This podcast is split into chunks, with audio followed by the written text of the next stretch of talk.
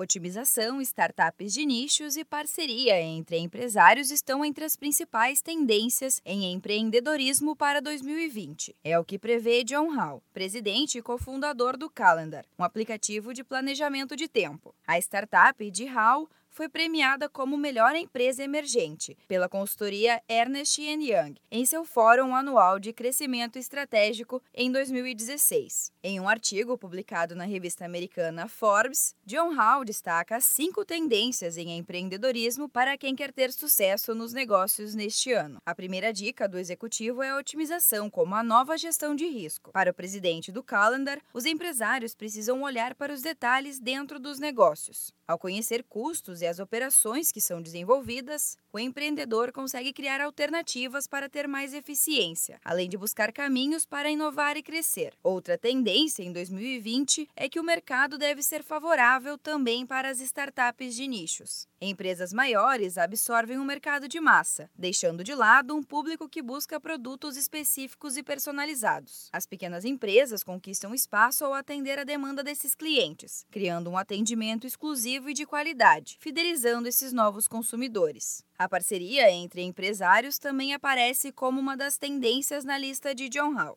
É comum que algumas pessoas tenham ideias para novos negócios, mas acabam esbarrando na falta de conhecimento técnico na hora de colocar em prática aquilo que foi pensado. Nestes casos, a união entre talentos complementares pode ser crucial para o desenvolvimento da empresa. Empreendedores podem ainda adotar a tecnologia para ter eficiência e crescimento nas empresas. Ferramentas para ganhar tempo permitem aos empresários fazer mais com menos recursos.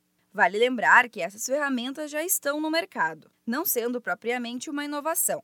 O que vale aqui é aplicá-las. Mas John Hall ainda destaca que, mesmo investindo na parte técnica, o empresário deve estar atento às pessoas que fazem parte da empresa, permitir o crescimento profissional dos funcionários, criando um ambiente agradável para a equipe, é uma alternativa para que os bons funcionários queiram ficar na empresa e fazer parte do time. Especialistas são unânimes em afirmar que o processo de retenção de talentos é muito importante, já que demitir costuma ser algo doloroso. Da Padrinho Conteúdo para a agência Sebrae de Notícias, Giovana Dornelles.